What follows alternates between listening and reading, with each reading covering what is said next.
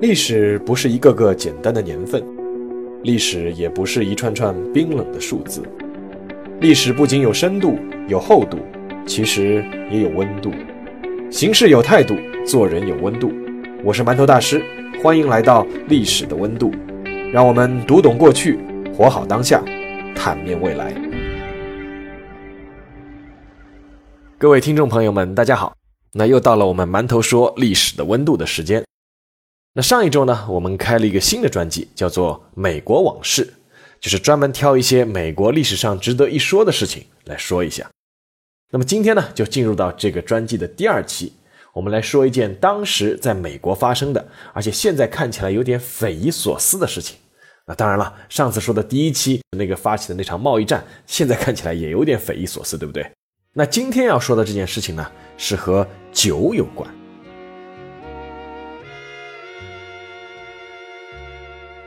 我们先把时间回到一九三三年的十二月五日。那么这一天啊，美国是举国欢庆。当然了，参与欢庆的主要是男性。那么他们在庆祝什么东西呢？他们在庆祝一件我们现在看起来稀松平常的事情，就是从这一天开始，美国人终于可以正大光明的喝酒了。那这件事情啊，听起来还真的有点匪夷所思，对不对？在据说连空气中都弥漫着自由气息的美国，居然曾经像一个宗教国家一样，通过严格的法律，在全国范围内禁酒，而且这一禁居然就禁了整整十四年，这就是美国历史上著名的禁酒时期。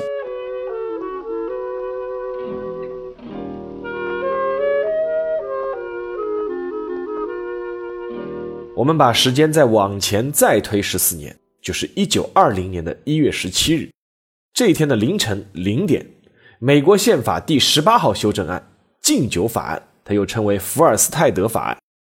那这条法案呢正式生效。那这条法案是怎么写的呢？这条法案是明文规定：一，凡是制造、售卖乃至运输酒精含量超过百分之零点五以上的饮料都是违法的；二，美国人自己在家里喝酒不算犯法。但是如果说与朋友一起喝酒或者举行酒宴，就属于违法，最高呢可以被罚款一千美元以及监禁半年。第三，二十一岁以上的人才能买到酒，并且呢在买酒的时候需要出示年龄证明，而且只能到限定的地方购买。而且这里再补充一句啊，这个二十一岁以上的人买到酒是什么酒啊？就是规定是酒精含量不超过百分之零点五以上的啊。毫无疑问，这是一条相当严格的法案。换句话说，从法案颁布的那一天开始，美国其实已经基本上成为了一个禁酒国家。那么为什么会这样？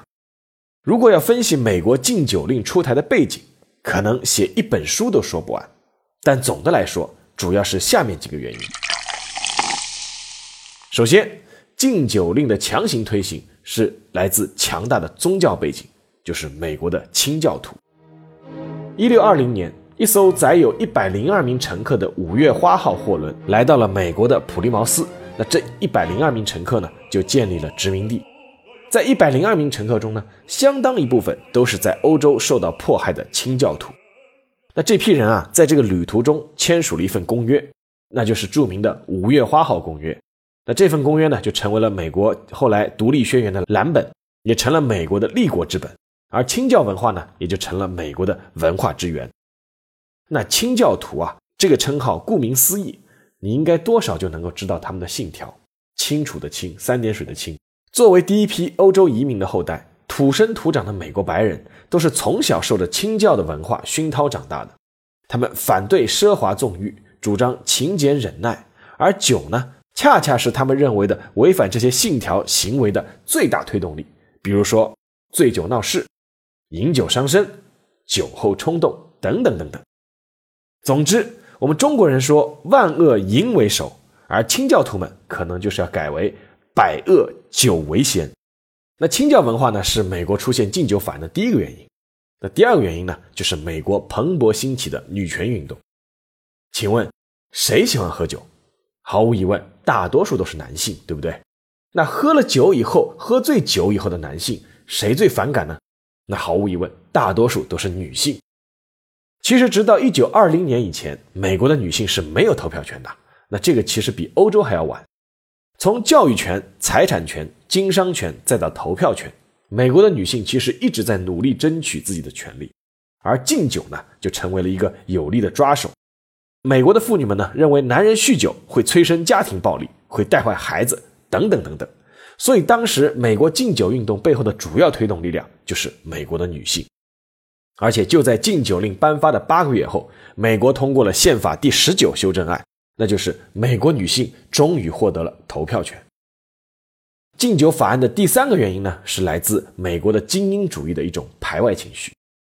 到了二十世纪初的时候，美国无论是 GDP 还是综合国力，都是大大超越了原来的世界第一强国英国。但是呢，架构起这个繁荣的移民文化，却也带来了不少社会冲突和矛盾。那传统的美国白人就主要就是清教徒了，他们是有道德优越感的，他们有作为昂格鲁萨克逊人这种人种的种族荣誉感，而且呢，他们觉得有一种不和谐的感觉，什么感觉呢？就是在美国那些大街小巷开着各种酒馆和娱乐场所的人，包括这些酒馆和娱乐场所的主要消费者都是谁呢？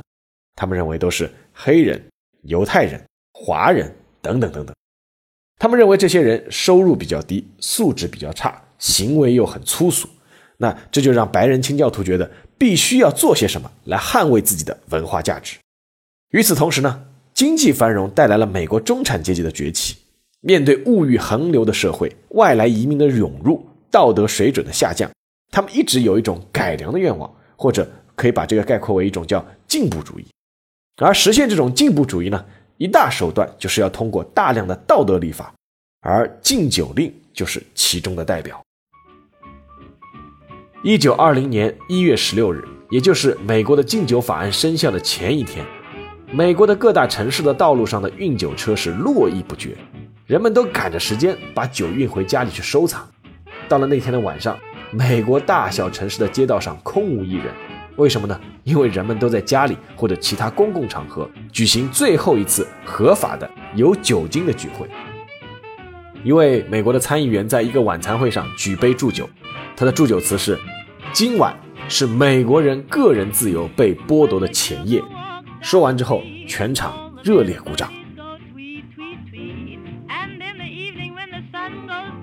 那么，长达十四年的美国禁酒效果究竟如何呢？非常遗憾，有数据统计显示，禁酒期间的美国酒类消费量比禁酒前是要整整提高了百分之五十。那这个结果无疑是出乎很多人的意料。为什么会产生这样的结果呢？其实啊，有一些事情至少有一点道理是相通的，什么呢？就是禁书往往是卖的最热的，禁片往往是想看的人是最多的。It is the prohibition that makes anything precious. Mark Twain。而且，美国的禁酒法案明显存在一条漏洞，那就是国家禁止销售含酒精的饮料，但是呢，却并不禁止销售酿酒的原料。于是呢，各种各样的擦边球就开始出现了。你不是规定啤酒厂不能卖啤酒了吗？哎，那法律没有规定我啤酒厂不能卖麦芽和啤酒花呀。于是呢，当时很多的啤酒厂就开始出售麦芽和啤酒花，然后注明这是用于烹饪或者是用于烘焙。当时啊，开始出现一种叫 near beer 的啤酒，near 就是接近那个，就是类似啤酒这个意思啊。然后呢，这种啤酒呢，酒精度正好是控制在百分之零点五，是符合法律规定的。但是，啤酒厂会提供详细的说明书，有一系列的步骤可以让顾客买回去以后自己回家酿造出高酒精度的啤酒。然后呢，这个啤酒厂在列出这些步骤之后，最后还写了一条什么呢？就是千万不能做以上的那些步骤，不然呢就会酿出高酒精度的啤酒，后果自负。可以想象哈，卖家和买家是相视一笑，一切尽在不言中。然后呢，还出现了一种，应该是这个发音应该是叫 Vinegolo，是一种葡萄酒的原料。这种葡萄酒原料呢，也开始在美国的禁酒时期呢盛行起来了。那这是一种经过调配的浓缩葡萄汁，三十天之后啊，就可以自行发酵成葡萄酒。而且市面上还出现了一种葡萄砖，是以葡萄干加酵母的包装形式出售的。那这个生产商还会在包装上附上一句温馨提示。就是如果您不小心把这些东西加入到一加仑的水中，再密封保存，那可千万要当心，因为二十天后这个东西就会变成葡萄酒了。如果说啊，刚才说的这些小动作还算是温情脉脉的话，那么对于一些原先嗜酒如命的酒鬼来说，那可就真的要命了啊！不开玩笑，是真的要命。由于禁酒，美国地下市场上开始出现了大批用工业酒精制作的劣质酒，一批又一批的酒鬼为了解馋，是前仆后继，饮鸩止渴。当时有一个医疗偏方叫做 Jamaican Ginger，就是牙买加生姜。这个呢也被使用它的人称为叫 Jack，然后呢，这个牙买加生姜啊，它有非常高的酒精含量。那有些无良店家呢，就把这个牙买加生姜啊渗入这个工业用可塑剂，结果呢，就导致数以千计的人买回去喝了以后，足部和手部出现了瘫痪，最终啊，造成大批人的四肢麻痹，然后大脑不可逆受损，甚至是直接中毒死亡。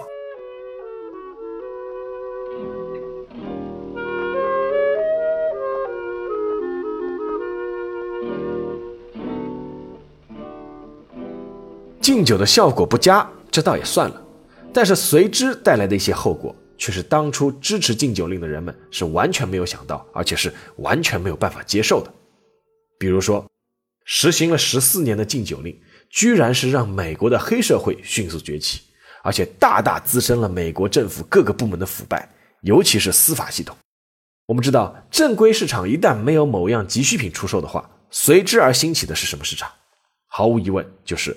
黑市，美国禁酒期间，走私和地下交易酒类成了一笔一本万利的生意，从而促使大量的黑帮开始从事地下的私酒酿制生意。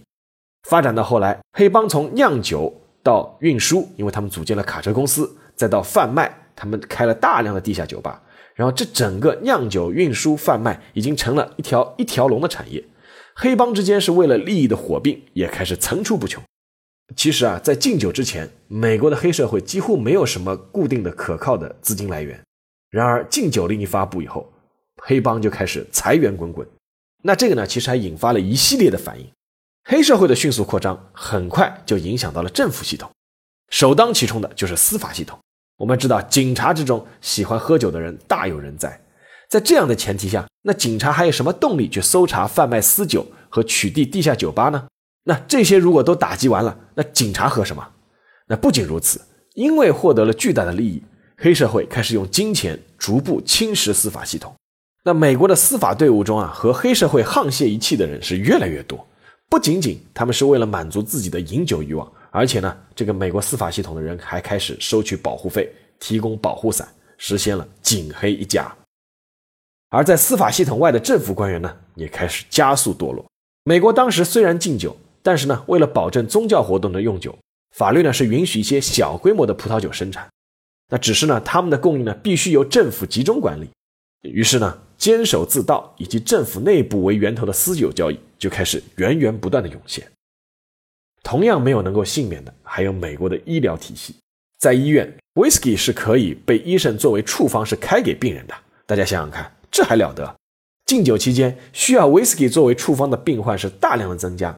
医院居然成了一个买酒的好去处，而不少医生呢也开始转身一变，变成了酒商。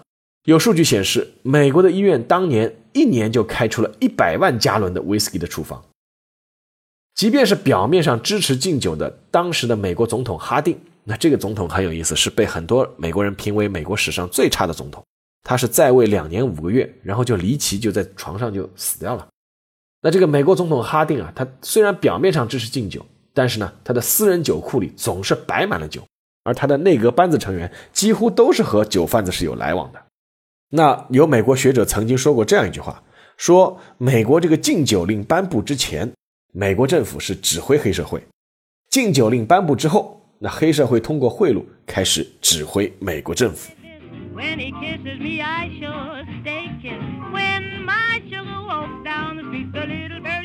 到了禁酒令的后期。整个美国社会已经呈现出一种荒唐的状态。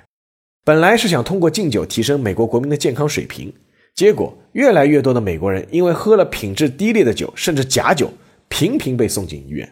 本来是想通过禁酒稳定社会、降低犯罪率，结果却让黑社会茁壮成长，整个社会安全系数大大降低。